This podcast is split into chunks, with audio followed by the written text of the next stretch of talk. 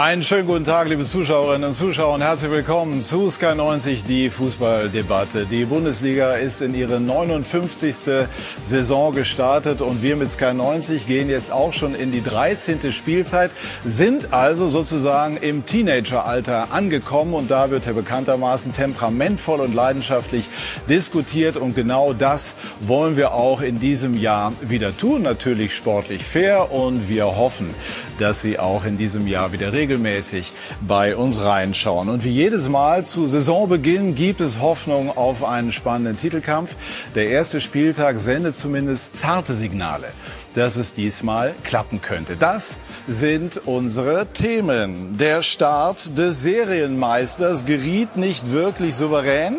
Julian Nagelsmann hatte Glück bei seinem Bayern-Debüt, unter anderem zwei nicht gegebene, höchst umstrittene Elfmeter gegen die Münchner die letztlich einen Punkt retten gegen starke Gladbacher. Rose legt los. Vollgas Fußball zum Einstand des neuen Trainers. Ein spektakuläres 5 zu 2 gegen Eintracht Frankfurt vor 25.000 im Dortmunder Fußballtempel.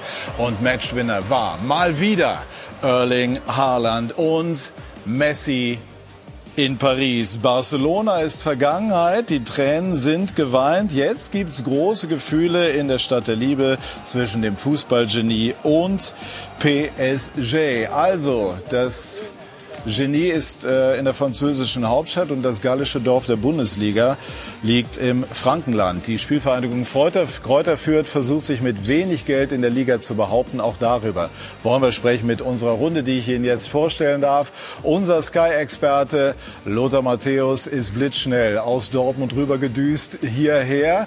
Herzlich willkommen, lieber Lothar. Wir werden natürlich über die Dortmunder sprechen. Rashid Asusi, seit 2017 ist er wieder Geschäftsführer Sport in Fürth Konstrukteur, das kann man schon sagen, des Erfolges. Und ein Zitat, was ich gefunden habe, finde ich, trifft es sehr gut. Die Freude, die man hier erlebt, ist mit Geld nicht aufzuwiegen. Warum das so ist, werden wir nachher besprechen. Und Herbert Bruchhagen, das ist geballte Erfahrung, geballte Kompetenz, unser Sky-Experte. Unter anderem 13 Jahre Vorstandsvorsitzender von Eintracht Frankfurt. Rashid, kann man auch ohne Messi glücklich sein?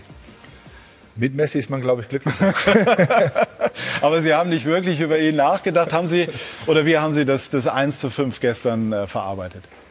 Naja, Niederlagen sind immer schwer zu verarbeiten. Ich glaube, da kann ich ähm, äh, die beiden hier auch, ähm, können Sie ein Liedchen von singen. Ähm, der, der, Tag danach find, ist immer noch schlimmer, als ähm, äh, wenn es passiert. Aber gut, wir müssen es abhaken. Es war klar, dass wir keine 18 Mal gewinnen werden in der Saison. Ja. Ähm, und wichtig ist die Einordnung, ähm, dass, wir, dass wir von einer langen Runde stehen, die sehr, sehr schwierig wird. Aber wir werden unser Möglichstes probieren und ähm, ja, wir haben noch ein paar Spiele. Viele sagen, Fürth sei potenziell Absteiger Nummer eins. Spornt das an? Ja, absolut. Also wir waren ja schon äh, vor der Runde abgestiegen. Ich glaube, wir können es ja nur besser machen. Und ähm, auch wenn wir jetzt gestern eine hohe Niederlage kassiert haben, ich glaube schon, dass wir besser sind als das, was wir gestern gezeigt haben. Ähm, wir haben schon einen kleinen Umbruch auch wieder gehabt. Ähm, die Jungs, die jetzt neu gekommen sind, die müssen sich auch nochmal einfinden. Die Jungs, die aufgestiegen sind, sehen, dass die Bundesliga auch nochmal ein anderer Schlag ist. Und von daher, ja, brauchen wir eine gewisse Zeit, aber wir versuchen es sprechen wir jetzt über Dortmund und Frankfurt und nachher natürlich auch über die Bayern und später dann erklären Sie nochmal, wie Sie es schaffen, eigentlich den, den Grundsatz auszuhebeln, den Herbert Bruchhagen immer vertreten hat. Etat spiegelt sich in Tabelle wieder. Sie schaffen es ähm, auch anders. Lothar, war gestern die Gala der Dortmunder auch eine Ansage an die Bayern? Absolut. Sie sind super in die Saison gestartet, hatten ja Schwierigkeiten, mussten auf fünf, sechs äh, Spieler verzichten, die vor allem in der Defensive wichtig werden, wichtig werden können für die Borussia. Aber weil sie das gestern gespielt haben, mit welcher Leidenschaft, nicht nur die Qualität des jeden Einzelnen, Erling Haaland, Marco Reus, auch der Hut hat ein Riesenspiel gemacht, Akanji hat die Form von der Europameisterschaft mitgenommen, mit Koba hat man hinten einen Torhüter, der wirklich mitspielt, der Sicherheit ausgestaltet hat. Da haben wir auch in den letzten Jahren ein bisschen immer wieder mal die Torhüterleistungen kritisiert passiert. Dortmund, äh, mit dem Kader sind sie ein echter Konkurrent unter dieser Form, mit dieser Spielweise, die einfach zu diesen Spielern passt, die Marco Rose spielen lässt. Schnell vertikales Spiel nach vorne, Umschaltspiel. Das waren die Stärken, sowohl im Pokalspiel in Wien Wiesbaden als auch gestern in Dortmund. Die ersten beiden Tore waren eigentlich so ein Spiegelbild meiner Analyse, die ich vor dem Spiel gemacht habe. Also Dortmund gestern hat mich begeistert. Man muss aber dazu sagen, dass die Frankfurter auch ihren Teil dazu beigetragen hat. Vor allem, wie sie in der ersten Halbzeit gespielt haben, war erschreckend schwach. Äh, würden Sie so weit gehen, Lothar, zu sagen, die Dortmunder sind jetzt äh, Titelkandidat Nummer eins? Nee, absolut nicht, weil auch die Bayern 60 Minuten in München-Gladbach sehr gut gespielt haben. Die ersten 10, 15 Minuten haben sie ein bisschen verschlafen, sind auch 1 zu 0 in Rückstand geraten, hat die Gladbach drei klare Chancen und auch zum Schluss sind sie ein bisschen leichtfertig umgegangen, waren nicht mehr so konsequent, nicht mehr so konzentriert. Wir haben die Elfmeterszene gerade schon gesehen, es waren ja zwei Elfmeterszenen und Gladbach hatte dann in der Schlussphase eigentlich äh, ja, die größeren Chancen, das Spiel für sich zu entscheiden, aber über 90 Minuten muss man sagen, dass Bayern München und München-Gladbach sich, äh, sagen wir mal, mit mit einem 1 zu 1 gerecht im Endeffekt äh, nach 95 Minuten verabschiedet haben. Herbert Bruchhagen ist ja mal nüchtern abgeklärt vor diesem Hintergrund. Welche Aussagekraft hat äh, dieser glanzvolle Auftritt der Dortmunder gestern im Hinblick auf die Saison? Ja, es hat ihn natürlich auch in die Karten gespielt, dass man, äh, dass die Viererkette der Frankfurter so ein Meter, zwei Meter hinter der Mittellinie äh, postiert war und dass äh, dann äh, ein unerwarteter äh, Ballverlust im zentralen Mittelfeld schlagartig zu einer Kontersituation geführt hat und dann ist Haaland natürlich nicht äh, äh, zu bremsen. Auch das erste Tor, das er ja äh, ideal vorbereitet äh, für Marco Reus, äh, zeigt seine Dynamik und seine überragenden Fähigkeiten. Also das war schon sehr, sehr eindrucksvoll, was Borussia Dortmund gezeigt hat. Und, aber ich warne davor, dieser Aufwand, dieses Tempo zu Hause zu demonstrieren, ist das eine. Aber man wird sehen müssen, wie Borussia Dortmund bei einem Auswärtsspiel, meinetwegen in Stuttgart oder auch in Frankfurt, inwieweit sie äh, diese Fähigkeiten äh, auch äh, dort umsetzen können. Das muss sich erst herausstellen. Haaland hat uns gestern, muss man einfach sagen, Lothar, ne, von, den, von den Sitzen gerissen. Und, und wenn wir noch mal anschauen, äh, wie er da aufgetrumpft hat, das ist jetzt nicht wirklich neu, aber jedes Mal, Rashid, auch beeindruckend. Kann es sein, dass er auch von dem Ansatz Roses profitiert, äh, blitzschnell umzuschalten und dadurch auch seine Läufe in die Tiefe noch besser zur Geltung zu bringen? Ja, die Frage ist auch, ob er halt immer wieder diese Räume auch bekommt. Ich glaube, wenn er diese Räume bekommt, dann, ähm, dann, ähm, dann spielt das natürlich in seine Karten. Ähm, ich glaube aber, dass sie in vielen Spielen schon auch auf einen tiefstehenden Gegner auch treffen werden. Aber auch da kann er sich durchsetzen. Es ist einfach ein Phänomen der Spieler. Auch nicht nur seine Qualitäten, äh, dass er die Tore schießen kann oder auch vorbereiten kann, sondern einfach diese Gier, immer Spiele gewinnen zu wollen. Einfach auch, wenn, du, wenn er drei Tore schießt, will er vier machen oder fünf. Der hört ja nicht auf. Und ich glaube, das ist echt erstaunlich, in dem jungen Alter wirklich so eine Qualität letztlich irgendwo auch ähm, ja, abzurufen. Nicht nur Qualität, Mentalität. Weil er zieht ja auch seine Mitspieler mit. Er ist 20 Jahre und zieht eigentlich die reiferen, erfahrenen Spieler mit. Mit seiner Art und Weise Fußball zu spielen. Er nimmt das Publikum mit. Also ich habe mich gestern nicht gewundert, dass er allein da sich noch mal feiern hat lassen. Hat er nach so einem Spiel auch vollkommen verdient gehabt. Er hat das Spiel praktisch alleine entschieden, obwohl, wie gesagt, Ante auch ein Riesenspiel gemacht hat. Er macht eben den Unterschied auch auf hohem Niveau. Hat jetzt, glaube ich, 62 Pflichtspieltore in 61 Pflichtspielen. Also für einen 20-Jährigen ist das natürlich eine Riesennummer. Aber für ihn immer noch nicht genug. Wir haben es gerade gehört, er ist hungrig, er ist ehrgeizig, er ist leidenschaftlich. Und ich glaube, wenn ihn Rose gestern nach 85 Minuten vielleicht rausgetan hätte, dass er einen Sonderapplaus bekommt, ich glaube, er wäre damit nicht zufrieden gewesen, weil er will immer spielen. Und ab und zu muss man ihn vielleicht auch bremsen. Ich habe mich mit Marco Rose darüber unterhalten. Also er ist ein toller Teamspieler, sagte, und deswegen kann er auch sich mal diesen Applaus bei den Fans auch alleine mal abholen, wenn die Mannschaft schon, äh, sagen wir mal, ihren Applaus abgeholt hat. Die Zahlen sind in der Tat auch beeindruckend. Wir haben auch einige vorbereitet. Haben Sie äh, schon mal einen Spieler erlebt, der so heiß darauf ist zu treffen? Naja, ich glaube, wenn man, wenn man Cristiano Ronaldo sieht, glaube ich, dann, dann, dann ist es ein, so ein ähnlicher Spielertyp, ja. Auch der, ähm, glaube ich, ja jetzt noch im hohen Alter einfach alles abruft, ähm, auch alles dafür tut ähm, diese Spiele sind halt was Besonderes. Weil Aber dann ist ja die Messlatte schon sehr hochgelegt, wenn wir jetzt Ronaldo, Haaland. Die müssen wir hinlegen. Die müssen wir da hinlegen. So von dem Talent her ja, also, und von dem, was auf ihn zukommt. Also ich glaube, ich glaube, dass er sogar, also mein Gefühl ist sogar, dass er weiter ist jetzt in so jungen Jahren äh, wie Cristiano Ronaldo, wenn man die Anfangszeit dann noch sieht, auch schon sehr gut, ähm, auch bei Man United. Aber ich glaube, der Stern ist ja danach auch erst so richtig mhm. aufgegangen. Wenn man Haaland jetzt sieht, ähm, auch in der Champions League ich, ich weiß nicht, wo dem seine Grenzen sind, muss ich ehrlicherweise sagen. Und das ist beeindruckend, was Lothar gesagt hat. Natürlich, er muss natürlich in jungen Jahren schon aufpassen. Jetzt hat er noch die Energie, die Kraft, aber es, es sind Länderspiele, es sind äh, Champions League-Spiele, es sind Pokalspiele. Ähm, und äh, diese Intensität, die musst du erstmal auch verarbeiten können. Deswegen ist ein Trainer auch da, der ihn dann, glaube ich, auch dann ähm, ja auch mal wieder runterholen muss. Muss ihn auch mal in der 88. Ja. zumindest ja. auswechseln. Aber eine besondere äh, symptomatische Szene war die, als er sich vor dem 2-1 durchsetzt, wo Hasebe ihn fault. Mhm. Klassisch, er setzt sich durch, Hasebe fault ihn. Aber er fällt nicht. Er fällt nicht, er bleibt auf den Beinen, er setzt sich durch und äh, äh, das ist eigentlich ungewöhnlich. Mhm. Denn äh, das normale Stürmerverhalten ist das, wenn ich von hinten so gefault werde, dann falle ich und äh, protestiere ich und dann äh, fordere ich gegebenenfalls eine gelbe Karte aufgrund der Chancen. Das macht er nicht. Mhm. Er ist nur straight ahead, will er ein Tor erzielen. Warum hat er keine Schwankung? Ich meine, der ist äh, 20. Normalerweise sagt man immer, dass junge Spieler. Ja, aber ich glaube so schon, dass er, dass, er, dass er, leistungsmäßig schon im letzten Jahr auch irgendwann mal ein bisschen Tribut gezollt hat. Mhm. Das war mein Eindruck zumindest. Ich, Lothar, ich habe jetzt letztes Jahr viel mehr die zweite Liga auch im Kopf mhm. gehabt, aber natürlich schaue ich die Bundesliga auch intensiv an. Ähm, ähm, aber das ist ganz normal in dem jungen Alter. Ähm, aber halt keine großen Schwankungen. Mhm. Und äh, was ihn halt an, antreibt, ist halt einfach, wie gesagt, dieser Hunger nach Erfolg und einfach immer, der will immer der Beste sein. Und ähm, ja, das ist er gerade momentan, würde ich fast sagen. Der. Beste ja, mit Lewandowski vielleicht, ne? also was die ja, Stürmer angeht. Ich würde auch sagen, also wie gesagt, er hat in jedem Wettbewerb performt. Okay, Lever hat 41 Tore geschossen in der letzten Saison, aber ich glaube, er hat 25, 26 gehabt. Dann hat er in der, in der Champions League äh, hat er, hat er, war der Torschützenkönig und äh, auch im Pokalendspiel hat er getroffen. Also er trifft nicht nur äh, in Spielen, wo man fünf oder sechs Tore schießt, sondern er trifft auch zum Einzelnen, er trifft in wichtigen Spielen.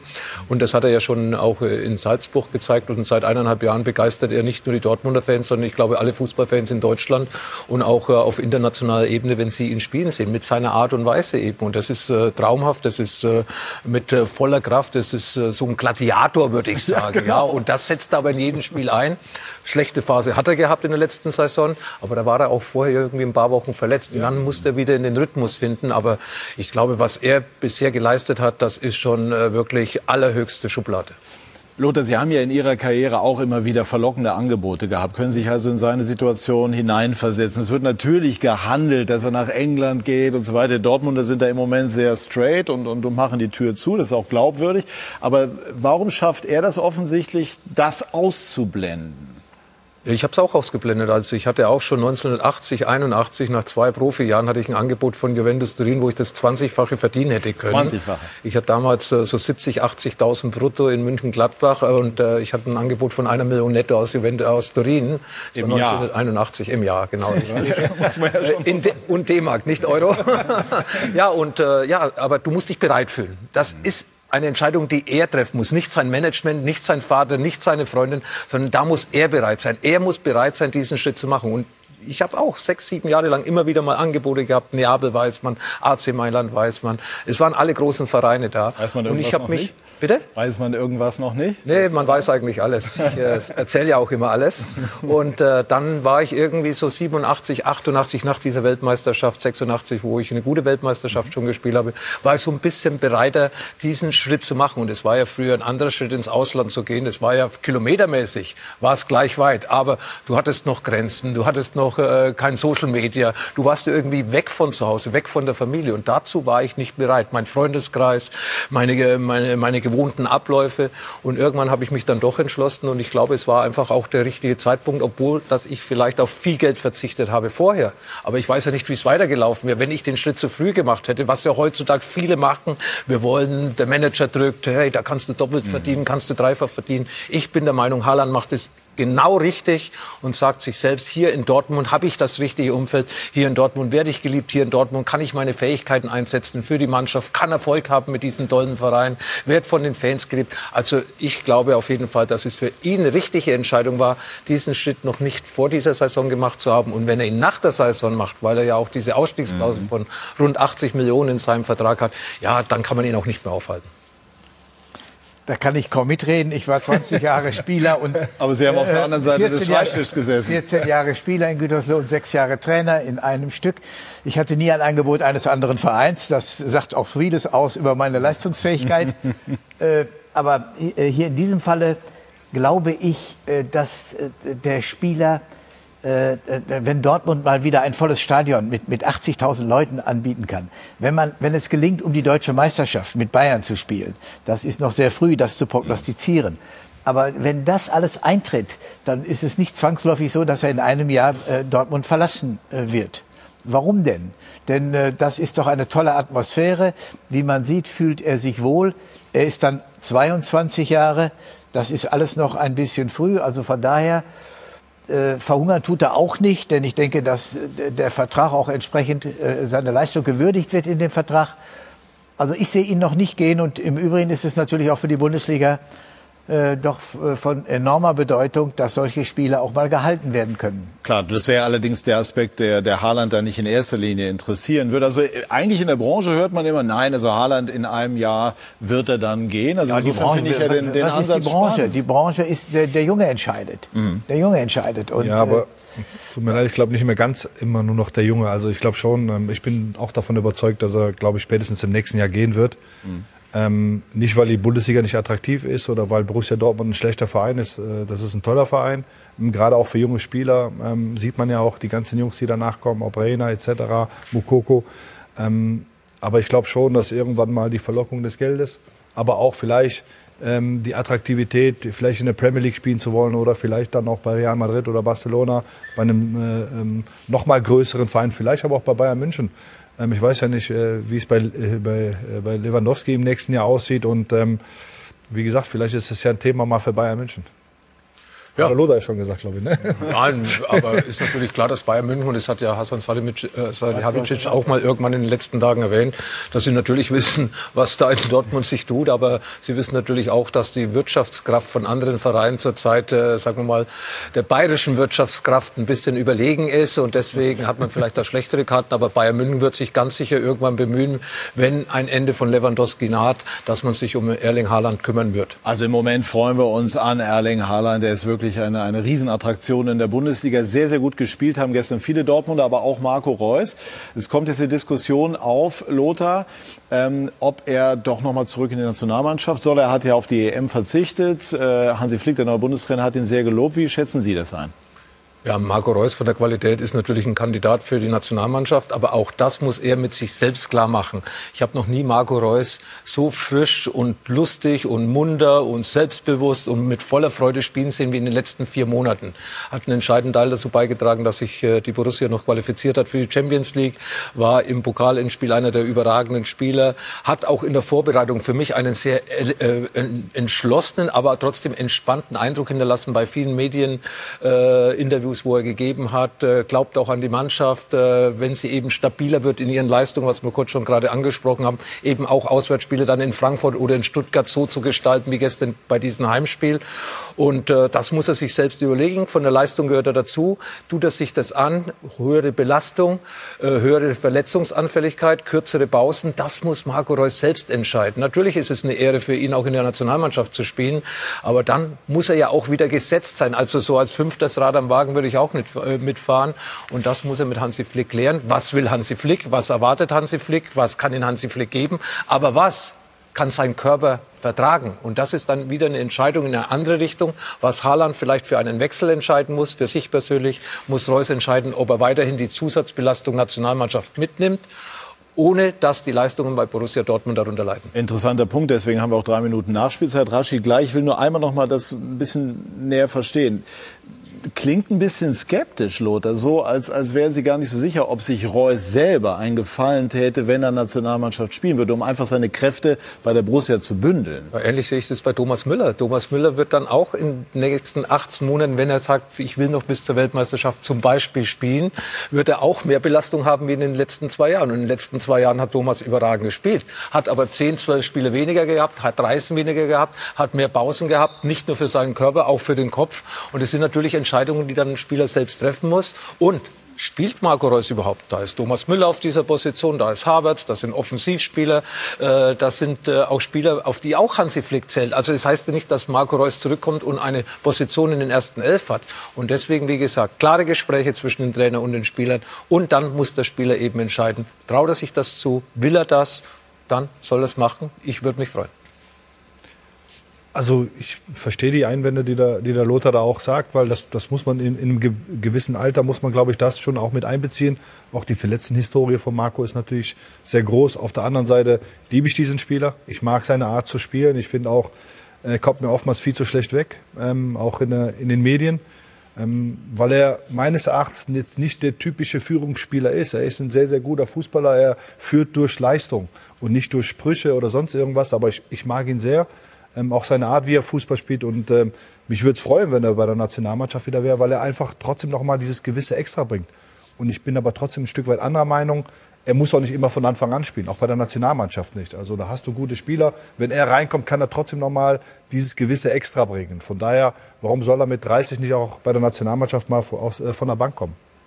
Ja, wenn er, wenn, er, wenn er das will, wenn das ein Ziel ist äh, oder wenn das die Situation eben dann wäre, dass Marco Reus so dann auch der Edeljoker wird ja, und eben dann vielleicht dann auch in der letzten halben Stunde vielleicht mal seine Akzente setzen kann, das ist klar. Deswegen habe ich gesagt, mhm. der Trainer muss mit dem Spieler sprechen, was er ihm geben kann und was er von ihm erwartet. Mhm. Aber man muss immer bei Marco Reus, den ich schon als Jugendspieler oder als 18-, 19-Jährigen in Aalen habe spielen sehen, der immer auch in unserem Fokus stand, er hat die Eigenschaft doch der ganz engen Ballführung, der geschickten Ballführung und er hat immer, auch bei Flanken, die er gibt, das, das fixierte Standbein. Und die Art und Weise, wie er den Ball führt, wie er ins Dribbling geht, hat in der Vergangenheit dazu geführt, dass er häufig verletzt war. Das heißt, er kommt mit der Fußspitze oft eher an den Ball als der, als der abwehrende Spieler und ist deshalb äh, doch sehr viel äh, durch äh, herbeigeführte Verletzungen des Gegners ausgefallen. Und äh, ich bin nicht sicher, äh, dass er ohne Probleme wieder durch diese Saison kommt. Mhm. Und ich wünsche es ihm von ganzem Herzen. Und wenn das eintritt, wenn er gesund bleibt, dann ist er auch in der Lage, die, die Nationalmannschaft zu verstärken. Gestern Aber hat man auf alle Fälle. Ich bin vorsichtig. Gestern hat man auf alle Fälle gemerkt, wie sehr ihm diese Vorbereitung gut getan hat. Er war einer der auffälligsten Spieler, aber es war insgesamt, das hat Marco Rosi auch nochmal herausgestellt, ein äh, sehr beeindruckender Auftritt von Borussia Dortmund. Äh, weniger beeindruckend war die Leistung von Eintracht Frankfurt, auch wenn es im zweiten Durchgang etwas besser war. Aber unter dem Strich äh, muss man sagen, dass der Einstand von Oliver Glasner, dem neuen Trainer, eher missraten ist. Aus im Pokal und gestern die 2 zu 5 Schlappe in Dortmund. Gleich mehr dazu bei Sky 90, die Fußballdebatte.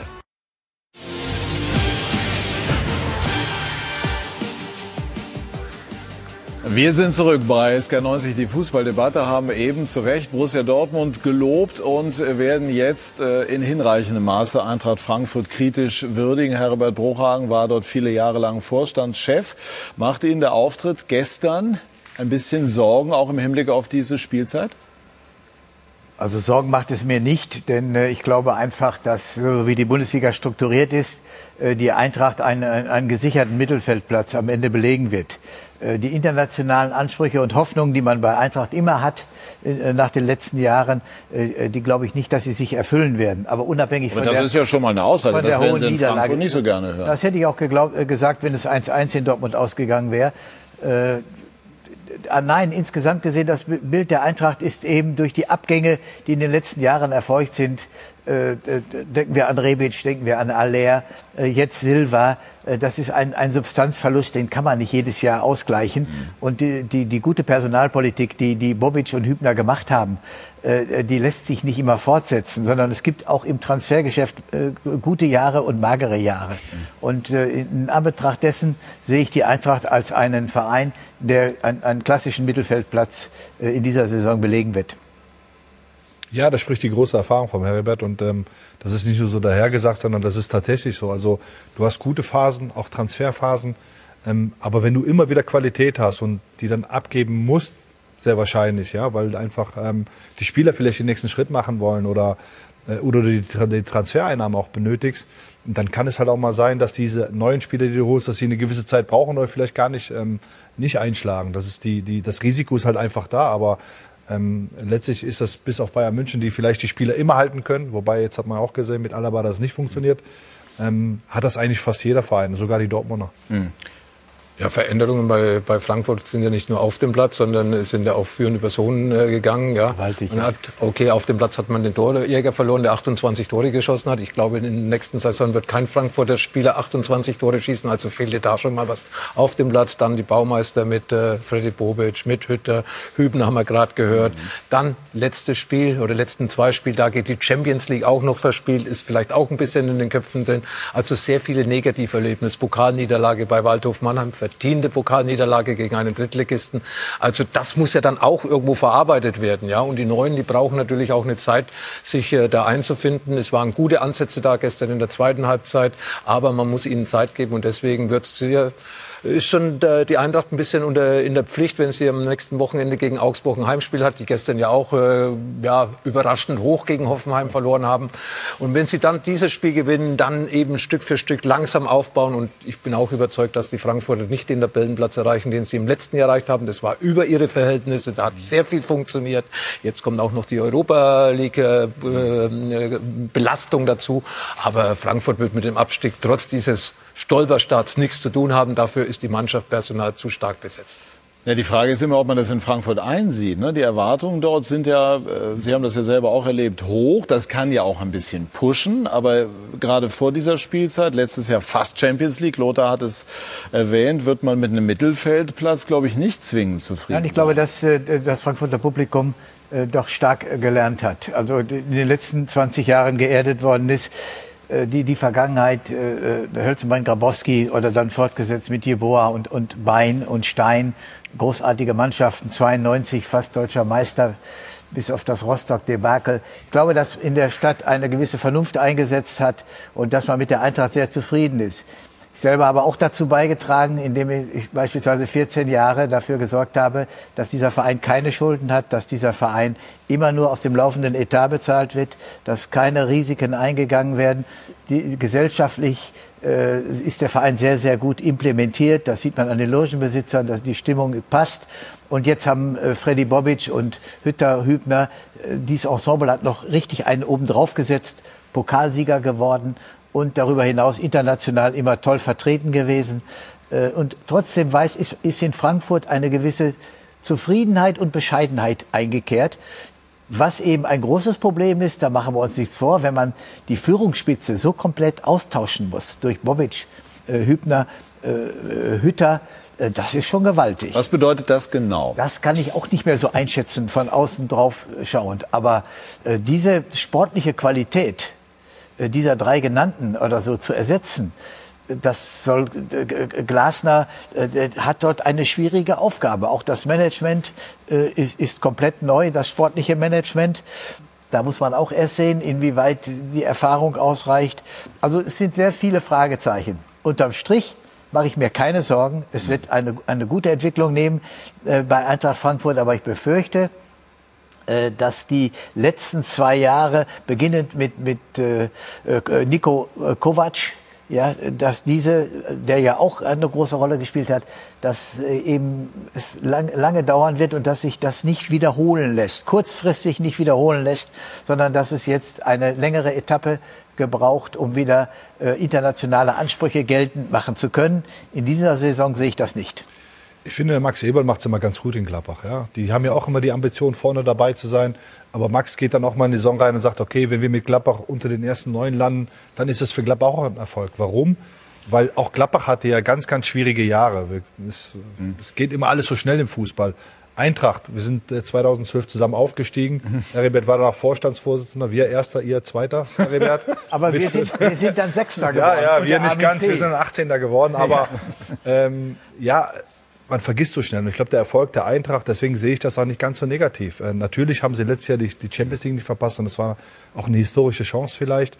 Aber die Entwicklung der letzten Jahre, Jahrzehnte im Grunde genommen, weil die Basis war letztlich schon auch bei Heribert, dass der Verein ähm, wirtschaftlich gesund auch dann ähm, dastand. Ich kann mich noch an, an Octagon oder was weiß ich erinnern. Mhm. Der war, war vor meiner, vor meiner Zeit, aber ich musste noch, äh, hat nichts zu bedeuten, aber ich musste noch Jahre hinweg über, äh, über, ein, über aufgenommene äh, Kredite noch äh, äh, zurückzahlen. Sei es drum, vergessen. Armin Fee ist noch zu erwähnen. Armin Fee hat für die entscheidende Wende gesorgt. Nach dem Abstieg und Wiederaufstieg hat er den Impuls gegeben, äh, und die Eintracht wieder mit nach vorne gebracht. Aber dann ist er wieder abgehauen, dieser, dieser fürchterliche Fee, ja, den man ja nicht anbieten kann.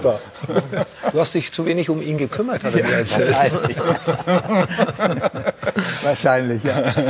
Armin Fee auch ein, ein Mann mit sehr feinem Humor. Er versteht genau, wie das hier gemeint ist. Wo muss die Eintracht abschließend zu dieser Thematik, Lothar, jetzt nachbessern? Wir haben ja gestern beim Topspiel auch schon darüber gesprochen. Also vorne im Angriff muss sie was tun. Aber ich meine, es ist ja auch nicht so, dass sie jetzt keine Spieler verpflichtet Wir haben ja in der Offensive gestern in der zweiten Halbzeit, Anfang der zweiten Halbzeit oder dann, ja, Anfang der zweiten Halbzeit waren vier Neuzugänge in der Offensive auf dem Platz gestanden. Also hat man da vielleicht nicht den richtigen gefunden, der, der Silva ersetzen kann, auch von der Statur her. Jetzt ein kleiner Spieler, der die Bundesliga nicht kennt, der die Sprache nicht kennt und so weiter, der den europäischen Fußball nicht kennt, der kommt aus Argentinien. Und äh, von dieser Seite her äh, hatten wir gestern ja auch gesprochen, ja, so ein Silbertyp fehlt da vorne drin. Ja, aber sie haben drei, vier Offensive geholt und die müssen sie halt irgendwo jetzt so zusammenbringen, dass es funktioniert. Weil äh, viel Geld wird jetzt nicht unbedingt mehr da sein für einen Transfer, aber wenn jetzt irgendwie der Bastne vielleicht doch noch in den nächsten Wochen da irgendwo äh, erscheint, dann wird Frankfurt wahrscheinlich auch da äh, nochmal vielleicht ins Portemonnaie gehen und äh, vielleicht da nochmal auf eine Verstärkung hoffen. Andererseits, die Qualität ist da, man muss ihnen ein bisschen Aber es ist Zeit eine geben. spannende Frage. Ich sage mal, Kostic ist ein herausragender Spieler. Und wie finde ich jetzt einen Spieler, der äh, die, die, die, die Stärke äh, vom Flügel her von Kostic nach innen, nach außen, Flankentechnik, äh, all das auch im, im, Strafraum äh, umsetzt und so weiter. Oder äh, Box muss ich ja jetzt sagen, damit ich nicht äh, abfalle. Strafraum ist, äh, noch verständlich. Strafraum, gut. Darf ich das noch gebrauchen? Also ich hab's verstanden. Okay. Also- Jedenfalls brauchen, äh, muss da ein, ein, äh, ein Spieler sein, äh, der ein bisschen die Besonderheiten von Kostic auch nutzen kann Als Abnehmer. Als Abnehmer. Und diesen Spielertypus, ich kann es noch nicht sagen, ist noch zu früh, um das beurteilen zu können, ob sie ihn haben. Also meiner Meinung nach ist er nicht dabei unter diesen Neuzugängen, die Sie jetzt gekauft haben. Schnelle Spieler, die über Außen kommen und vorne einen kleinen, wendigeren Spieler im Strafraum. Aber er ist kein Flankenabnehmer. Silber, ich glaube, er hat äh, 12, 13 Tore von Kostic vorbereitet bekommen, meistens auf den zweiten Pfosten. Und der Spieler fehlt natürlich, weil der jetzige Stürmer ist genauso groß wie ich, 1,74 Meter. und das ist es nicht unbedingt dann ein Kopfballungeheuer da vorne drin, also ganz anderer Spielertyp. Und deswegen muss auch dann die Eintracht, auch Kostic, vielleicht sein Spiel oder ihr Spiel umstellen, um eben auf die Neuzugänge äh, so einzusetzen, dass sie im Endeffekt äh, den, die, das, was sie erwarten in Frankfurt, dann auch äh, umsetzen. Also das ist einiges äh, zu tun und einiges zu tun ist auch noch bei den Bayern, über die wir jetzt äh, sprechen wollen. Am Freitag gab es das Bayern-Bundesliga-Debüt des neuen Trainers, des jungen Julian Nagelsmann. Und unter anderem, und genau darauf hat auch Vinko Bicanic geschaut. Es ist Saisonbeginn. Da muss man erst mal gucken, ob alles funktioniert. Auch die Mikrofone. Vor allem die Mikrofone. Wie war es denn so, Herr Nagelsmann? Ich glaube, es war dem Spiel, oder dem angemessen, dass Zuschauer wieder Stadion dürfen. Ein sehr, sehr unterhaltsames Spiel, äh, sehr abwechslungsreich. Das ist dann meistens kein ideales Zeichen für beide Trainer. Jo, besonders auf der Bayernbank mögen Sie gedacht haben, das fängt ja gut an. Kein Sieg in der gesamten Vorbereitung und in den ersten Minuten seiner Bundesliga-Premiere als Bayern-Coach sieht Julian Nagelsmann Chancen des Gegners und die Führung der Borussia. Ja, dass die Defensive ein Thema ist, dass wir da uns verbessern wollen, glaube ich, ist völlig klar. Wir haben äh, letztes Jahr äh, zu viele Gegentore bekommen und die Anfangsphase hat auch gezeigt, dass es zu viele Chancen waren, die Gladbach hatte, aus äh, Situationen, wo wir einfach nicht so viele Chancen kriegen dürfen. Bayerns Abwehr um Upamecano wackelig. Süle und der junge Stanisic ersetzen Hernandez und Pavard. Ob das Personal den Ansprüchen der Münchner genügt? Die defensive Qualität am Freitag tut's noch nicht. Es hat aber auch viel ähm, mit dem Spiel mit Ball zu tun, was ähm, einfach das Einhalten von gewissen Positionen angeht, um eben bei Ballverlust auch eine gute Restverteidigung zu haben. Immerhin, den Druck zu erhöhen gelingt dem Meister spielend. Aber es glückt längst nicht jeder Versuch. Sané, Nabri und Müller ohne Erfolg. Wenigstens ist Verlass auf Lewandowski, der gegen einen fast unbezwingbaren Jan Sommer trifft. Noch vor der Pause steht das Endergebnis fest. Am Ende würde ich schon als gerechte Punkteteilung sehen. Äh, beide Teams hatten aber trotzdem, das war jetzt kein ganz klassisches 1-1, würde ich sagen. Als klassisch würde mancher leicht ironisch wohl das bezeichnen, was kurz vor Schluss passiert oder vielmehr nicht passiert. Der neue Trainer hat noch keinen Sieg, aber er hat wohl schon den Bayern-Dusel. Ich habe jetzt mir beide Situationen angeschaut. Darf sich, glaube ich, ich weiß nicht, wie es da geht, nicht äh, beklagen, wenn er vielleicht den Schmetter gibt in einer dieser beiden Situationen. Ich schaue es mir nochmal an. Grundsätzlich, äh, Adi Hütte ist mir sehr, sehr sympathisch und er würde mich nicht anlügen. Von dem her gehe ich mal davon aus, dass er recht hat. Zwei eher elfmeterreife Fouls von Upamecano, der nicht gut aussieht in beiden Szenen. Da kommt viel Arbeit zu auf Nagelsmann, da müsste viel trainiert werden, wo derzeit und demnächst viele Spiele nicht viel Training zulassen. Der FC Bayern zu Beginn der Spielzeit 21-22. Erstmal gucken, was alles schon funktioniert und was noch nicht.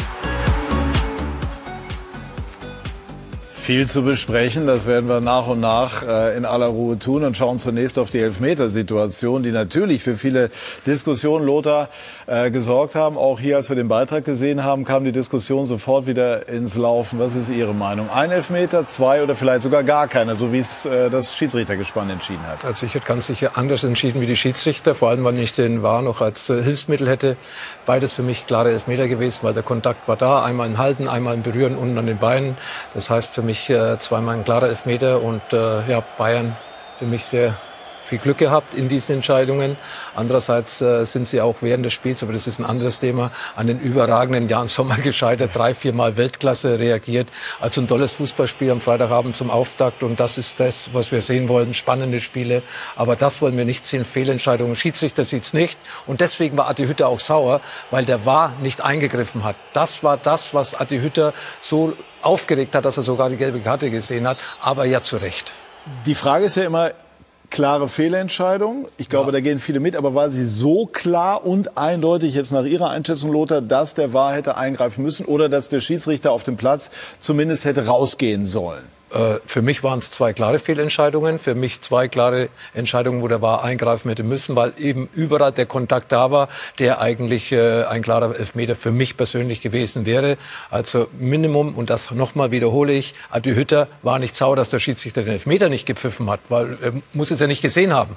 Aber durch über den War haben wir natürlich ein Hilfsmittel, der das eindeutig äh, uns gezeigt hat, dass da Vergehen vorgelegen haben, die für ja, die ein Elfmeter hätten sein müssen. Für mich der erste ein ganz klarer, da muss auch der Videoassistent eingreifen. Beim zweiten muss der Schiedsrichter das selber sehen. Und mhm. dann muss er selber einschätzen, okay, ist das jetzt genug? Der Spieler hat ein bisschen gebremst auch, war clever.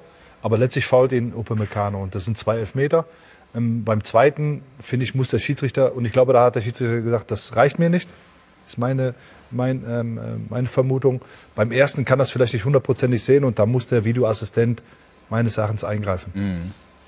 Ich befürchte, der Schiedsrichter äh, hat das Spiel so wahrgenommen, dass er beim ersten Foul äh, den Kontakt nicht gesehen hat und da der Spieler aus dem 16er heraus über die Außenlinie sich bewegte, hat er das nicht als entscheidend angesehen. Naja, und Herbert, beim, beim zweiten Foul glaube ich, dass eine gewisse äh, äh eine Herausforderung vorlag, in dem der Spieler sich vor den äh, Upamecano geschoben hat und dann das Tempo rausgenommen hat und auf den Kontakt von hinten gewartet hat, um dann nach vorne zu fallen. Aber, beim Aber trotzdem muss man äh, äh, äh, am Ende hätte ich auch auf Elfmeter entschieden. beim ersten, Aber ich, gebe nur, versetze mich nur in die Lage des Schiedsrichters, warum er diese Entscheidung so getroffen hat. Beim ersten finde ich, der läuft ja nicht raus, der ist ja in der Mitte. Der ist ja in der Mitte vom Fünfer.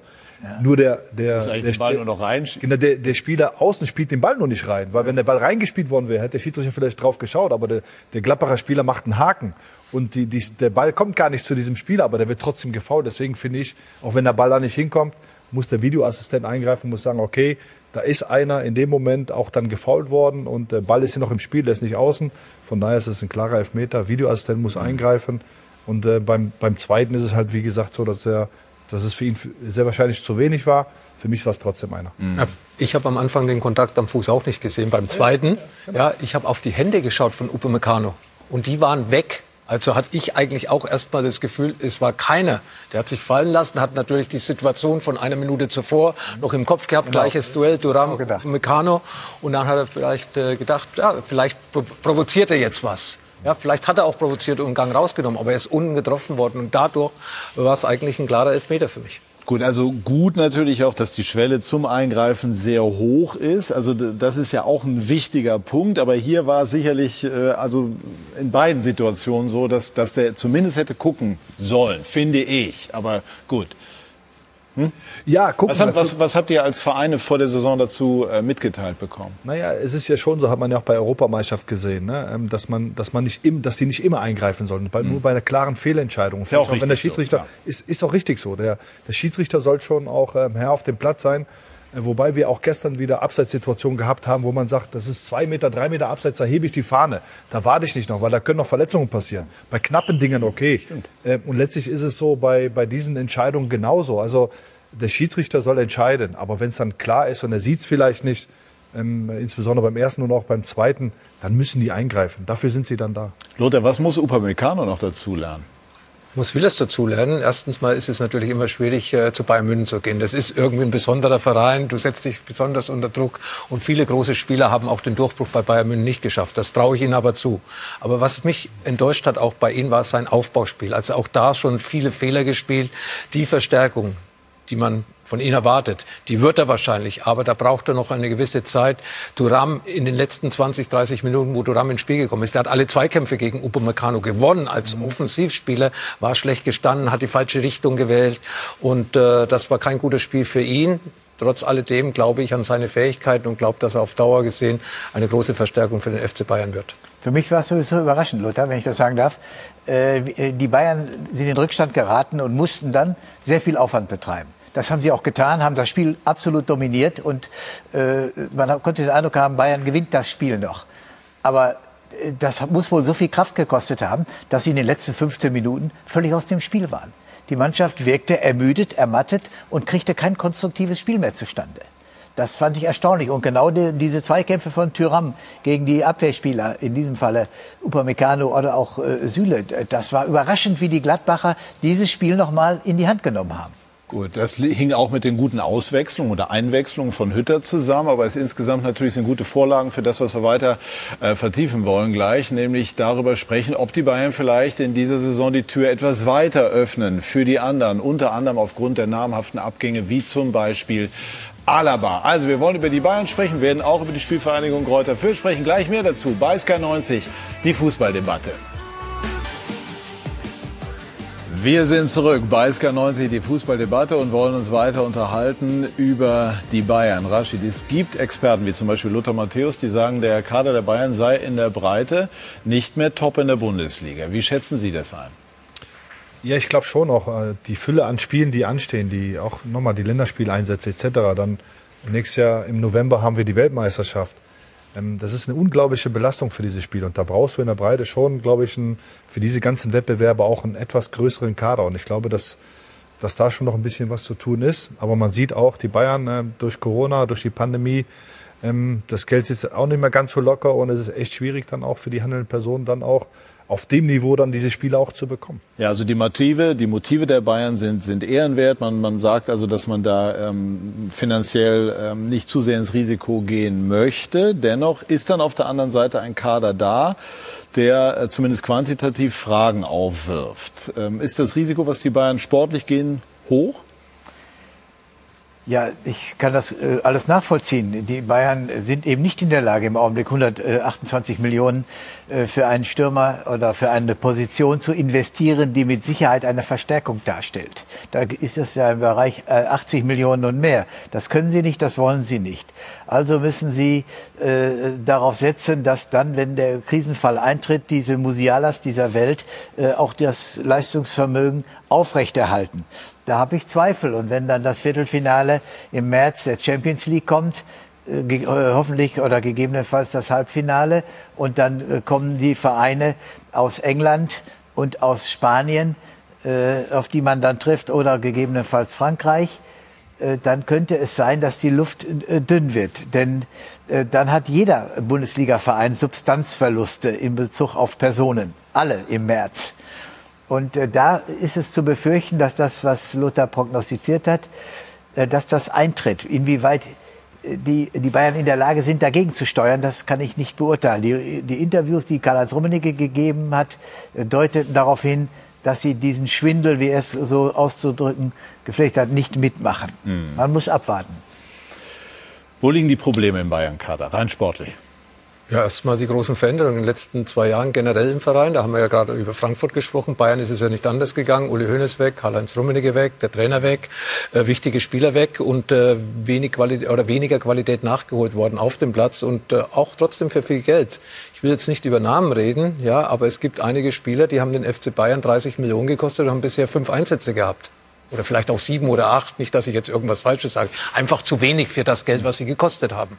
Hätten Sie, sie können gerne über Namen reden. Ja, wir reden Saar, Rocker, Cosio, hm. die verdienen ja auch noch ihr Geld. Hm. Ab 5 Millionen Jahresgehalt, kommt von Hamburg nach Bayern, spielt jetzt bei Holstein Kiel. Also das sind natürlich auch Ausgaben, die sie gemacht haben, die im Endeffekt nicht funktioniert. Heißt also auch mit weniger Geld hätte der Kader besser aussehen können? Äh, nee, mit dem gleichen Geld, aber eben dann vielleicht auch die richtigen Spiele. Und das hat der Hansi Flick auch schon im letzten Jahr ein bisschen so kritisiert. Das war ja auch so ein bisschen das Thema zwischen Hassan und Hansi.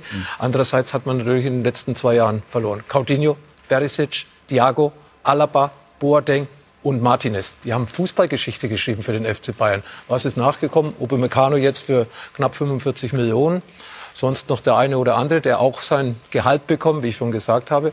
Und da hat vielleicht Bayern nicht so glücklich agiert, wie man das äh, aus den Jahren zuvor gewohnt war. Wann kommt denn der Punkt nach Ihrer Einschätzung, wo man diesen Substanzverlust im Kader merken könnte? Wir haben es gerade gehört. Anfang der Saison sollten, ja, haben wir auch Probleme. Bavard verletzt, Hernandez verletzt. Sind ja schon einige Spieler, auf die man eigentlich zählt. Äh, Leistungsträger. Hernandez sollte ja Alaba ersetzen in, in der zentralen Defensive. Bavard eine fixe Position auf der rechts, rechten Seite. Und wenn jetzt da der eine oder andere noch dazukommt, dann kommen eben die Spieler, muss man diesen Spieler vertrauen, dem man bisher nicht unbedingt das Vertrauen geschenkt hat. Und äh, das ist jetzt auch die Aufgabe des Trainers, eben den einen oder anderen wesentlich stärker zu machen, wie er vielleicht in den letzten zwölf oder acht Monaten agiert hat, um eben den Kader dann auch in der Breite äh, größer zu halten, äh, stärker zu machen, dass man eben diesen Spielern Vertrauen schenkt. Und ich glaube, das kann Julian Nagelsmann. Dafür ist ja auch ein Trainer da, dass er die Spieler äh, stärker macht. Das hat man auch bei Kräuter Fürth gesehen. Stefan Leitl hat ja auch Spieler aus der dritten, vierten Liga bekommen, die dann auf einmal den Bundesliga-Aufstieg geschafft haben. Und äh, so sollte es halt dann beim FC Bayern auch das eine oder andere Mal funktionieren. Früher hat es funktioniert. Das sind die Schweinsteigers gekommen, die Lahms aus der eigenen Jugend, Alaba aus der eigenen Jugend oder aus dem, aus dem Nachwuchs, äh, habe ich seit langer Zeit eigentlich wenig gesehen, dass die äh, Spieler, die ja auch im Endeffekt gut ausgebildet werden, in der dritten beziehungsweise jetzt in der vierten Liga eigentlich den Sprung nach oben geschafft haben. Haben die Bayern mit diesem Kader die Chance, die Champions League zu gewinnen? Wenn die ersten 15 fit bleiben und gesund bleiben und körperlich auf der Höhe, würde ich sagen, ja, da haben sie eine starke Mannschaft, die auch die Champions League gewinnen kann. Wenn sie Pech haben, werden sie Schwierigkeiten haben, überhaupt Titel zu holen. Ich denke auch mal am Beispiel Süle. Äh, ich glaube, dass Süle ein Spieler ist, der, wenn er regelmäßig spielt, immer spielt, wenn man ihm das nötige Vertrauen gibt, ich glaube, dass dieser Spieler, das hat er auch schon bewiesen, Potenzial hat. Großes Potenzial, ist schnell und so weiter, aber das ist eine wichtige Frage. Wird Süle eine Stammkraft, eine beständige Stammkraft, die 32 Spiele macht von 34 äh, oder wird es wieder schwankend zwischen Hernandez, Pavard, vielleicht wird ständig getauscht, gewechselt und so weiter.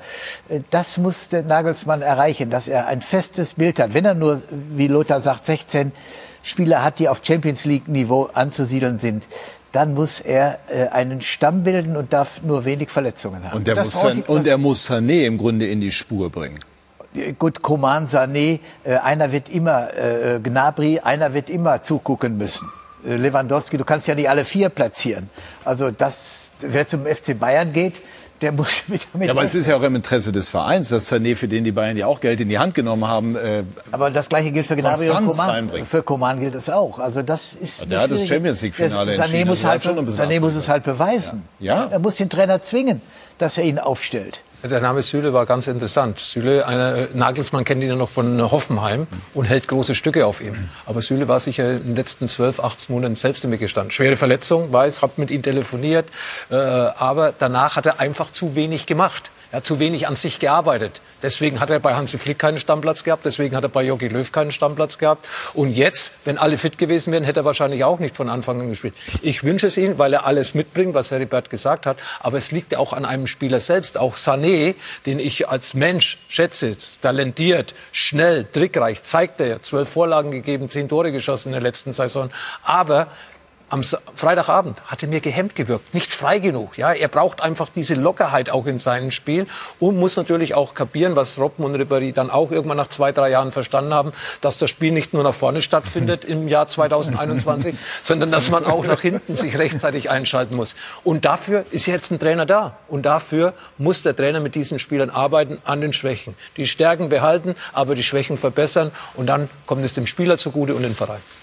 Ich glaube, dass, ähm, dass Julian Nagelsmann auch der richtige Trainer dafür ist. Auch für solche Spieler, ob Süle oder, oder Sané. Sané ist ein außergewöhnliches Talent, hat aber auch schwierige Jahre auch gehabt jetzt in England, ähm, kommt nach Bayern als der Königstransfer. Damit musst du auch erstmal klarkommen. Ich glaube, Lothar kennt das ganz gut. Bayern ist nochmal was anderes. Äh, der Druck, die Aufmerksamkeit ist eine ganz andere. Ähm, das Potenzial hat er, aber letztlich musst du nachher auf diesem Niveau dann auch äh, das immer wieder zeigen. Und das ist dann die Qualität. Das eine ist Potenzial, das andere ist Qualität. Und dafür müssen die Jungs natürlich noch einiges einbringen. Ich glaube, dass, äh, wie gesagt, mit Julian Nagelsmann da ein sehr, sehr guter Trainer ist, der da auch das Maximale rausholt. Der ist auch reizvoll für den Trainer. Ja. Also ein Spieler, der eigentlich sein Potenzial im Grunde noch nicht mal ansatzweise ausgeschöpft hat und in Leistung umgesetzt Ja, aber das ist halt schon wieder die Erwartungshaltung, ansatzweise. Der Lothar hat es eben gesagt, er hat ja schon... Gemessen am Potenzial. Ja, aber was ist das Potenzial? Schießt er dann 30 Tore und, und bereitet 40 vor? Naja. Ich glaube schon, dass für die erste Saison das schon mal gar nicht so schlecht war. Er hat ja auch kein super Jahr gehabt und hat trotzdem 10 Tore gemacht, zwei vorbereitet. Richtig. Ähm, jetzt kann man sagen, okay, bei Bayern ist es vielleicht ein bisschen einfacher, diese, diese Quote zu erreichen, aber die musst du erstmal erreichen. Ähm, und ich glaube einfach mit mehr, mit mehr Vertrauen, äh, er kam jetzt auch äh, von der Europameisterschaft, wo er dann auch ja auch ein bisschen äh, Kritik einstecken musste, auch von den Zuschauern etc. hier in München. Damit musst du erstmal klarkommen. Aber ich glaube schon, wenn er mental stark genug ist, wenn er, wenn er dann einfach sein, das Vertrauen in sein, in sein Spiel auch wieder bekommt, vielleicht durch die Spielart, durch den Trainer, dann wird er, glaube ich, auch ein Mehrwertspieler wieder für die Bayern werden und dann schießt er vielleicht 15 Tore und bereitet 20 vor. Und dann ist es, glaube ich, auch ausreichend dann. Wie viel noch? Aber, unser, ja. aber unsere Diskussion äh, verführt dazu, dass wir die Bayern unter Druck setzen, handeln zu müssen. Mhm. Äh, bislang hat es Bayern Herbert Heiner, Karl-Heinz Rummenigge, Uli Hoeneß. Ich befürchte, äh, Sie überschätzen Die würden sich nicht unter Druck setzen lassen, weil wir hier diskutieren. Doch, doch, doch. Unsere, nein, unsere Meinung ist ja wir sprechen ja nur was an, was uns auffällt. Unsere Meinung ist landläufig. Ich befürchte auch, dass, dass unser Einfluss hier überschätzt wird, wenn natürlich nein, auch nur gering. Diese, das stimmt, aber diese Diskussion findet ja auch in anderen Gremien statt. Ja. Und Herbert Heiner und sie werden den Weg der Vernunft nicht verlassen. Und egal was, ob Messi jetzt äh, auf, auf Messi-Niveau in Europa geredet wird, mhm. PSG, äh, äh, Chelsea und äh, äh, Milan, alles das, was, was jetzt kommt und was im europäischen Ebene stattfindet, beobachten die Bayern auch. Und sie dürfen sich nicht unter Druck setzen lassen. Dann kommst du halt eben nicht ins Halbfinale, dann kommst du halt eben nicht ins Viertelfinale. Äh, die, die Zeiten sind im Augenblick die, dass die Investoren in anderen Ligen sich tummeln. In Frankreich tummeln sie sich in Italien und sie tummeln sich äh, vorwiegend in England. Deutschland noch nicht. Also wir, lass uns ruhig mal in die Beobachterrolle gehen, ohne große Risiken einzugehen. Und dann wird man sehen können, inwieweit sich 50 plus 1 in den nächsten Jahren hält, inwieweit auch Deutschland den Markt für Investoren anderer Art öffnet. Äh, das muss man äh, abwarten. Aber ich würde Bayern wirklich raten, ruhig zu bleiben und sich die Dinge anzuschauen und nicht Aktionismus äh, zu betreiben. Ganz kurz, bevor Lothar dran ist, prinzipiell möchte ich einmal auch unterstreichen, es ist schon wichtig, das auch wirklich auch mal zu unterstützen. Also äh, wenn wir uns Sorgen darüber machen, dass immer mehr Geld den Fußball dominiert, muss man auf der anderen Seite vielleicht auch tatsächlich mal als Beobachter auch irgendwo zugestehen, naja, dann kann es vielleicht in der Champions League auch mal nur das Viertelfinale sein. Auf der anderen Seite ist eben die Frage, kann man mit den eingesetzten Mitteln einen Kader trotzdem noch sozusagen eleganter gestalten? Also das wäre dann vielleicht der mögliche Ansatz. Oder Bayern wird sich nicht von uns unter ja. Druck setzen lassen lassen. Und das ist ja nur Bayern hat übrigens auch Top 15, 16 am Start, hat Lothar und Das ja ist ja nur eine Beobachtung von genau. außen, wenn ich sehe, wie andere Vereine auch schon in der Bundesliga aufgestellt sind, nach hinten hinaus. Äh, ich schaue mal mir die Dortmunder an, ich schaue mir auch die Leipziger an, Wolfsburg hat einen tollen Kader, äh, München-Gladbach hat einen tollen Kader, auch nach hinten raus. Da fehlen vielleicht Bayern der eine oder andere Spieler und die muss eben, wenn sie nicht da sind, ein Trainer wie Julian Nagelsmann Spieler sind ja da von der Anzahl her, aber vielleicht fehlt da noch ein bisschen die Qualität, äh, die Einstellung, ähm, der, der, Kontakt zur Bundesliga, der Kontakt zu Bayern München. Bayern München ist kein einfacher Verein. Es ist schön für den Verein zu spielen, aber du musst natürlich auch abliefern und das ist das Wichtigste. Und deswegen, wie gesagt, Bayern München wird sich von keinem unter Druck setzen lassen. Das haben sie früher nicht gemacht, das werden sie jetzt nicht machen, auch nicht von uns. Es wird Bayern München, Bayern München wird immer Bayern München bleiben. Und ich glaube, die Verantwortlichen haben sehr viel Erfahrung. Heribert weiß das, wir wissen das alles. Und sie werden für vernünftig sein, dass wirtschaftlich kein Risiko ist. Reden, wir reden nicht mehr von diesem Festgeldkonto, das ja auf ein paar hundert Millionen Euro irgendwann mal der Fall war. Das ist ganz sicher auch ein bisschen weniger geworden. Ja. Aber im Großen und Ganzen ist für mich ganz klar, wenn ich die Kader vor allem in Europa vergleiche, von den großen Mannschaften, da hinkt der FC Bayern in der Breite ein bisschen hinterher. Mhm. Zwangsläufig. Also, ist so. Ähm, ich, was Heribert gesagt hat, ähm, ich bin ja auch in einem Verein und wir haben ja noch zweieinhalb Wochen Zeit, auch im, Tra im Transfergeschäft auch noch was zu machen. Dieser Transfermarkt dieses Jahr ist auch außergewöhnlich, außergewöhnlich anders ähm, durch diese Corona-Pandemie. Wie gesagt, bis auf diese Vereine, die, denen das egal ist, was sie einnehmen, weil sie bekommen halt ähm, durch Staaten oder durch ähm, äh, irgendwelche Institutionen einfach nochmal frisches Geld zu, ähm, äh, an die Hand. Deswegen, ähm, die Bayern machen es genau richtig. Man muss nicht alles mitmachen, man soll auch nicht alles mitmachen. Der Verein ist sehr gesund. Das ist, glaube ich, für die Zukunft wichtig. Auch für den deutschen Fußball ist das wichtig. Man sieht ja auch, wie viel, ähm, wie andere Vereine auch Probleme bekommen, wie Barcelona etc. Ähm, und ähm, ich glaube, dass der Weg von den Bayern, aber auch von der Bundesliga der richtige ist. Und ähm, wie gesagt, es ist ja noch ein bisschen Zeit, dass sie was machen können. Und von daher einfach mal ein bisschen abwarten und Vertrauen auch. Ganz kurz äh, Nachspielzeit. Es gibt so eine reizvolle These. Es gibt Leute, die sagen, Uli Hoeneß ist der alte Fuchs, Herbert, und, und Sie können das einschätzen. Sie waren 30, 40 Jahre lang Manager. Hätte hinter den Kulissen schon längst dafür gesorgt, dass das äh, so was mit Haaland äh, gedealt wäre sozusagen oder, oder eine, eine Vorvereinbarung getroffen wäre. Also Uli hat mich oft genug äh, in den 30 Jahren verprügelt. Zumindest zu Recht, zu verbal, Recht. Verbal, ja. äh, und trotzdem haben wir eine, doch eine relativ gute Sportfreundschaft. Äh, ich glaube nicht mehr, dass sein Einfluss, dass er auch den Einfluss nicht mehr will. Das ist eine wunderbare Geschichte. Uli hat das alles mit Harald. Nein, nein, falsch verstanden. Nein, nein, nein. Falsch, ich, nicht, dass Hoeneß das schon gemacht hat, sondern zu Zeiten von Hoeneß hätten die Bayern schon längst dafür gesorgt, ja, so etwas hinter den Kulissen anzubahnen. Ich muss die Geschichte äh, Deißler, Sebastian Deißler muss ich nicht erzählen. Ja. Ne, die ist die, uns Insidern bekannt. Aber glauben Sie, das ist jetzt die Frage, dass die Bayern auch mit ihrem jetzigen Management auch vielleicht doch schon hinter den Kulissen weiter mit Haaland sind, als es nach außen bisher durchgedrungen ist? Oder halten Sie das eher für das glaube ich nicht. anekdotisch vorgestellt? Das glaube ich nicht. Ich sage mal, diese äh, äh die, diese Fähigkeit, ganz weit vorauszudenken und ein bisschen hintertückisch zu sein, äh, die hat Uli ja äh, in, in seiner DNA. Ja, und deswegen hat er hätte aber, er aber hintertückisch in, einem, hintertückisch in Anführungsstrichen Sinne. überhaupt nicht negativ gemeint. Ja. Clever. Äh, äh, ja, clever, das tut schon weh. Aber wie gesagt, die Geschichte Deißler sagt alles. Ein Jahr vorher ein Paket, äh, ein Paket zu schicken, um den Spieler dann äh, zu holen. Äh, das war sicherlich äh, äh, Art der Bayern und so haben sie auch sehr erfolgreich gearbeitet. In diesem Falle glaube ich es nicht. Gut, also diesem Fall, obwohl Raiola da ja auch äh, mit Karl-Heinz Rummeniger ein- und ausgeht, weiß man es nicht. Ja, aber, aber ich glaube es nicht. Lothar? Ist nur, ist nur eine Frage. Ah, also nicht, nicht, nicht, ich kann es mir auch nicht vorstellen. Ich ja. glaube, auch Haaland würde sich jetzt da nicht die anderen Türen alle zumachen.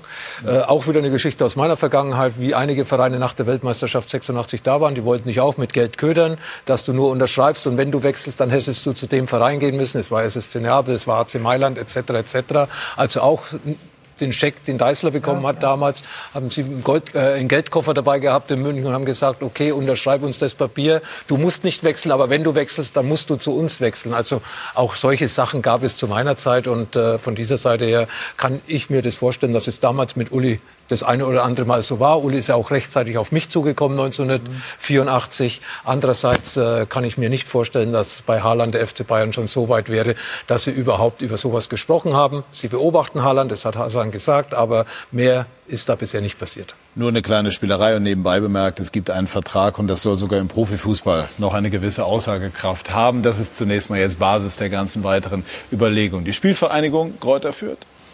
Ja, ich wollte auch noch mal ganz kurz, 86 spricht er die ganze Zeit ja. vor. Da hat er ein Tor gegen Marokko geschossen, in der Ja, ja, ja, Das habe ich dir immer noch nicht verziehen, ehrlicherweise. da war ich noch davor vorm Fernseher und habe irgendwie gehofft, Marokko ist das erste Mal im, im Achtelfinale. Genau. Achtelfinale, Achtelfinale, ja, zweite Runde, erste afrikanische Nationalmannschaft genau. überhaupt in, einer, in einem K.O.-Spiel bei einer das Weltmeisterschaft. Das war brutal heiß damals, ne? Es war Monterey, 46, 46 Grad, mittags um 13 Uhr, die Sonne war oben gestanden. Ja, und ich habe echt gehofft. Und keiner durfte sich beschweren, das ist so heiß. Wir waren froh, dass wir spielen durften.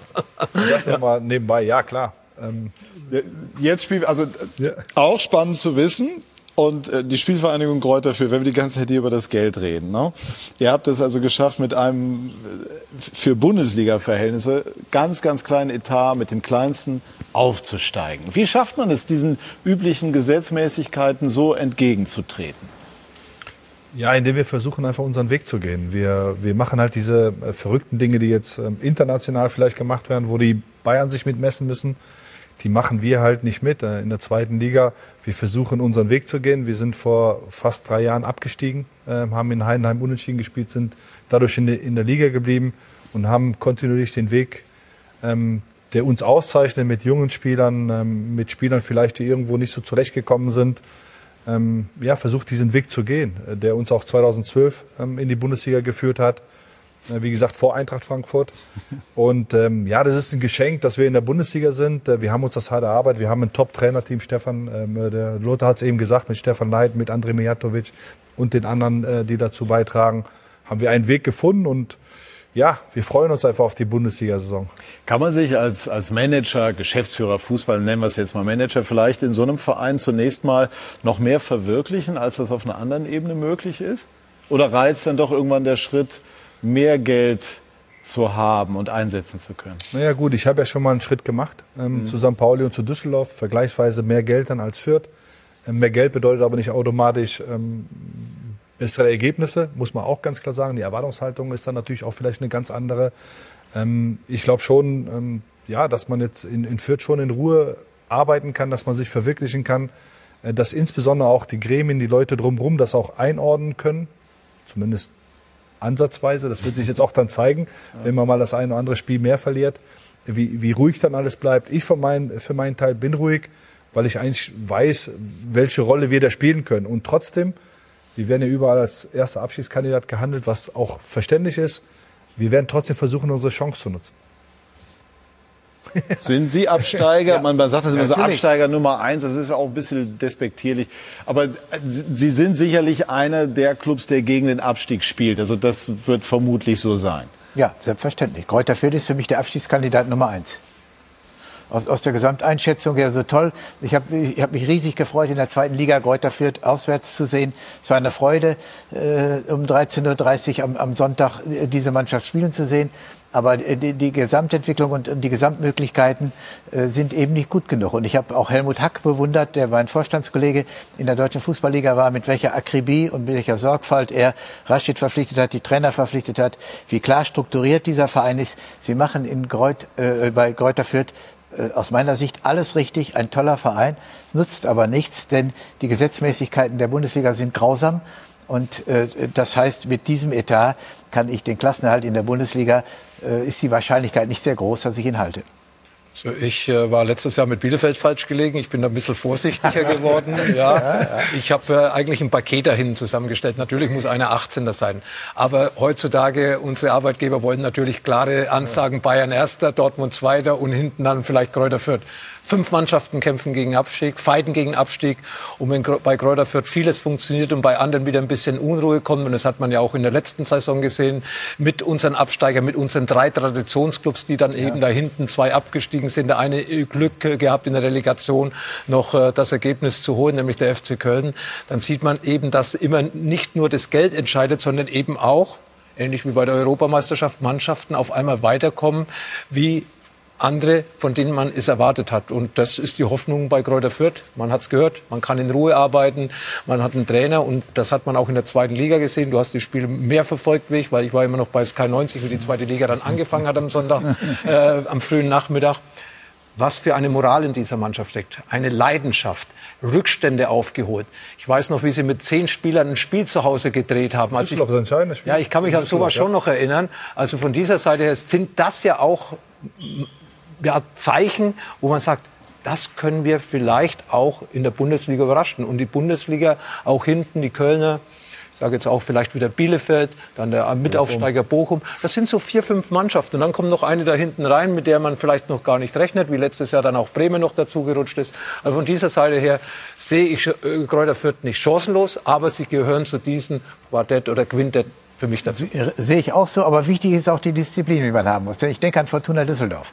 Äh, Friedhelm Funkel gefeiert worden, aus der zweiten Liga überraschend hochgekommen, nach den ersten Niederlagen völlig die Nerven verloren, Funkel entlassen. Und das ist ja auch äh, hoffentlich in Greuther Fürth nicht der Fall. Denn, um das mal ganz hart auszudrücken, Rashid, wenn Greuther Fürth mit Disziplin und mit, mit, Vertrauen in die eigenen Möglichkeiten absteigt, sind die Wiederaufstiegschancen im Jahr danach um ein Vielfaches höher, als wenn ihr Leitl nach Hause schickt, dann schicken sie dich nach Hause oder sonst etwas. Das ist nicht untypisch für Aufsteiger aus der zweiten Liga, dass sie erst mal ihre Außenseiterposition, aber wenn dann fünf Niederlagen in Folge kommen, dann gilt das alles nicht mehr. Und ich wünsche, und ich wünsche deinem Verein, dass das eben nicht so äh, der Fall ist. Also äh, zuallererst muss ich sagen, wir waren ja auch letztes Jahr in der zweiten Liga, waren wir auch was, das, was die Wirtschaftlichkeit angeht, waren wir in der, in der hinteren Tabellenregion. Und keiner hat uns zugetraut, dass wir aufsteigen.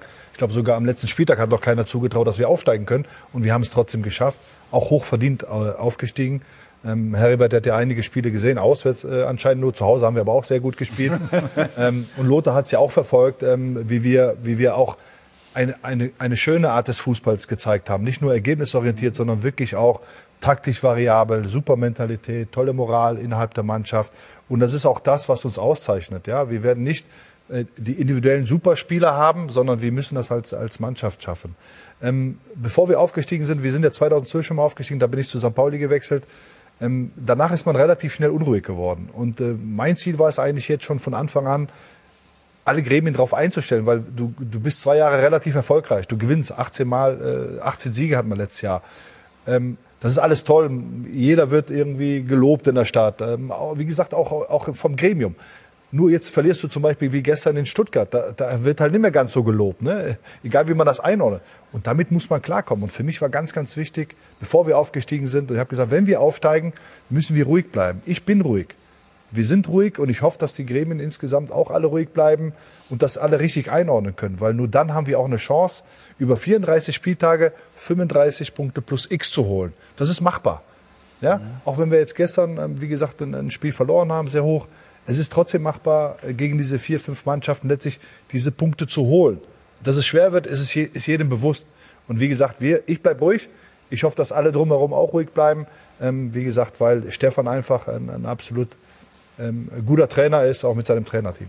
Ganz kurz eine Frage ähm, an den aktuellen Bundesliga-Manager. Christian Hadl von Mainz hat sinngemäß gesagt, ähm, man müsse überlegen, in der aktuellen Situation nur noch geimpfte Spieler zu verpflichten. Kurz und knapp, wie schätzen Sie das ein? Erstens bin ich geimpft. Zweitens ist der Großteil unserer Mannschaft geimpft, sehr, sehr heißt viele. In Zahlen?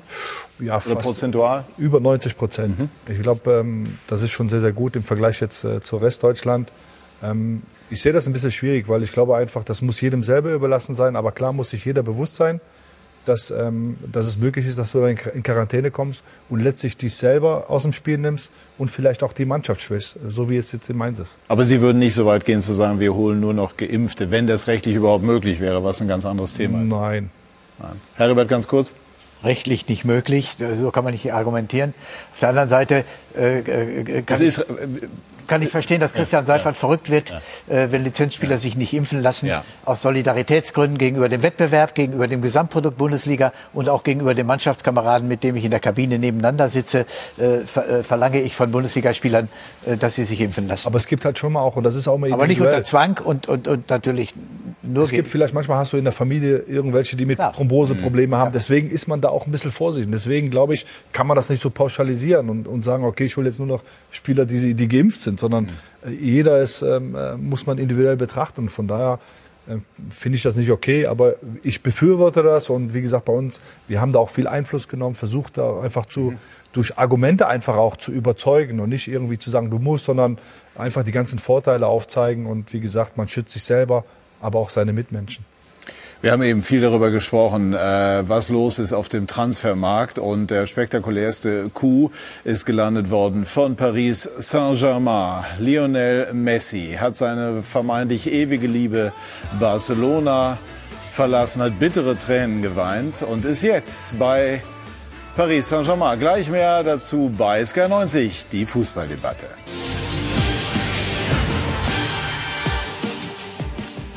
Wir sind zurück bei SK90, die Fußballdebatte. Lionel Messi ist jetzt Lothar Matthäus bei Paris Saint-Germain. Lothar lacht schon. Ähm, gefällt Ihnen das? Ja, gefällt mir, muss ich ganz ehrlich sagen. Ja? Gefällt mir, ja. Und für Messi mal was Neues. Nicht nur Barcelona, auch für ihn noch eine tolle Lebenserfahrung, nicht nur für sein Bankkonto, sondern eben auch für ihn als Mensch, vielleicht doch in einer neuen Stadt noch mal was Neues dazuzulernen. Ihn wird es wahrscheinlich äh, nach Ende seiner aktiven Karriere wieder nach Barcelona zurückziehen. Dort ist er ja heimisch über 20 Jahre. Ist, glaube ich, als 12-, 13-Jähriger nach Barcelona gekommen. Schön, äh, schön und das ist seine Entscheidung. Er hätte in Barcelona bleiben können, hätte sich da noch ein größeres Denkmal setzen können, hätte natürlich erst mal im ersten Jahr auf Geld verzichten müssen. Danach hätte er das ja irgendwie über das Financial Fair Play ausgeglichen, doch dann wieder bekommen. Aber er hat sich für was entschieden, wo, ich, wo man akzeptieren muss. Und das Schönste ist, dass er uns erhalten bleibt, weil ihn Fußball spielen zu sehen, das macht uns doch alle glücklich. Also kurz und knapp hat der Barcelona ihn abgeben müssen aufgrund finanzieller Schwierigkeiten. Und es gibt die dann doch romantische Idee, dass Messi doch noch auf mehr Geld hätte verzichten können, sozusagen mehr oder minder zu einem symbolischen Tarif äh, hätte spielen können. Hätte Ihnen das gefallen oder wäre das unrealistisch gewesen im harten Profibusiness? Ja, man, äh, man hat ja mitbekommen, dass er das Geld nachbezahlt bekommen hätte dann in den Jahren danach. Also es wäre ganz sicher mal auch ohne Einnahmen von Barcelona Messi gut gegangen. Also das hat er ganz sicher so zurückgelegt, dass er da auf nichts verzichten hätte müssen und danach hätte er es bekommen müssen. Wäre eine Lösung gewesen. Hätten Sie es schön gefunden? Es wäre romantisch gewesen, ja, absolut. Eine romantische Lösung. Aber vielleicht ist es auch gut für ihn als Mensch, so was Neues, nochmal eine neue Herausforderung. Barcelona liegt ihm ja jeder zu Füßen, in Paris auch noch. Aber jetzt muss er auch da erstmal liefern. Und natürlich sind die Erwartungen in Paris sehr hoch. Ich kenne ja den äh, Vereinspräsidenten. Und am liebsten würde er auch noch Ronaldo holen, wenn es irgendwie möglich ist. Das, das ist auch so ein bisschen Showprogramm, wie man gerade schon bei der Vorstellung der neuen Spieler. Es war ja nicht nur Messi auf den Fotos, es waren ja die fünf neuen Spieler, die ja alle auch irgendwie schon was erreicht haben haben in ihrer ganzen Karriere. Ja, und das ist natürlich Paris. Paris ist nicht ein normaler Fußballverein. In Paris ist das, was wir heute schon ein bisschen diskutiert haben, sehr viel Geld vorhanden. Da muss man nicht äh, irgendwie auf Transfererlöse gucken. Das kommt irgendwie rein.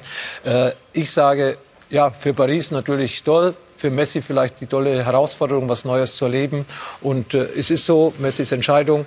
Es wäre aber auch romantisch gewesen, wenn er jetzt mal für ein Jahr umsonst bei Barcelona gespielt hat sozusagen und dann im Endeffekt äh, sich das Geld. Aber ich glaube, die Entscheidungen sind gefallen in der Champions League. Die schweren Niederlagen, die Barcelona hat hinnehmen müssen, haben bei Messi das Gefühl äh, breit gemacht, ich hole hier keine Titel mehr. Richtig. Die anderen Vereine entwickeln sich von uns hinweg und äh, wir sind nicht mehr wettbewerbsfähig auf höchstem europäischem Niveau. Das hat meiner Meinung nach den Ausschlag gegeben. Ist denn Ronaldo realistisch? Wenn Mbappé nach Madrid geht, was ja auch äh, noch nicht feststeht, dass das, äh, dass das nicht funktioniert oder passieren könnte, dann könnte ich mir vorstellen, weil Juventus Turin möchte Ronaldo weghaben. Das ist ganz klar, das habe ich aus Italien gehört. Also sie sind nicht zufrieden, das ist keine funktionierende Beziehung. Und ich könnte mir vorstellen, äh, aus Paris, dass wenn man sagt, wir können Ronaldo, Messi und Neymar in einer Mannschaft haben, weil Mbappé ja sowieso auch irgendwie mit Real Madrid liebäugelt, dann wäre natürlich Geld frei für Ronaldo und dann traue ich auch zu, dass Paris Ronaldo verpflichten wird. Würde das gut gehen? Sportlich ist es äh, eine andere Geschichte, ob die drei da zusammenpassen. Andererseits äh, wäre es schon eine schöne Fußballgeschichte. Also das ist ähm, Messi, Paris klingt Wahnsinn. Es hat auch ganz viele andere Komponenten. Wir haben darüber gesprochen. Also die Bayern agieren auf einem Markt, der unter eher ungleichen Bedingungen stattfindet. Viele andere Vereine auch. Da könnten wir jetzt eine Stunde drüber sprechen. Ich möchte aber einmal die Aktualität ähm, einbeziehen, denn ich bekomme gerade die, die Mitteilung, dass ähm, die Verpflichtung von Duziak vom Hamburger Sportverein mehr oder minder klar sein soll. Können Sie es bestätigen? Nein, klar noch nicht, weil wir noch äh, einige Dinge noch zu klären haben. Also wie gesagt, ähm, dass ich heute so, so schon so vorbreche, ist eigentlich untypisch für, für uns in Fürth. Ähm, aber es ist schon so, dass wir in, in Gesprächen sind ähm, äh, mit dem Spieler und auch mit dem HSV und relativ weit sind, aber noch nicht zu Ende. Deswegen braucht das noch, braucht das noch seine Tage. Wenn alles vernünftig läuft, dann, dann kann es sein, dass er uns jetzt bald verstärkt. Ja, ja genau. Aber es geht in diese Richtung, ne? Ja. Gut, ja wunderbar. Danke für die Offenheit. Also das war sehr, sehr spannend. Ich hatte das Gefühl, wir werden noch viel, viel länger äh, sprechen können. Aber wir haben bei Sky natürlich an diesem Sonntag nicht nur da, aber da eben auch ganz, ganz viel Sport äh, und Fußball, vor allem in dem Fall im Programm. Also die zweite Liga ab 13 Uhr. Nele Schenker und Thorsten Matuschka laufen sich sozusagen schon warm. Unter anderem Werder Bremen, einer der ganz großen Namen in dieser Liga gegen Paderborn. Dann äh, haben wir die Premier League, Tottenham gegen Manchester City und äh, ausführliche Zusammenfassung der Fußball-Bundesliga und ein neues Format. Klartext mit Lothar Matthäus unter anderem bei Dein Fußballsonntag ab 16.30 Uhr. Also all das bei Sky. Ich sage Dankeschön an diese sehr engagierte Runde, bedanke mich bei Ihnen, liebe Zuschauerinnen und Zuschauer, für Ihr Interesse. Bleiben Sie hier bei Sky. Dankeschön. Bis nächsten Sonntag. Tschüss und auf Wiedersehen.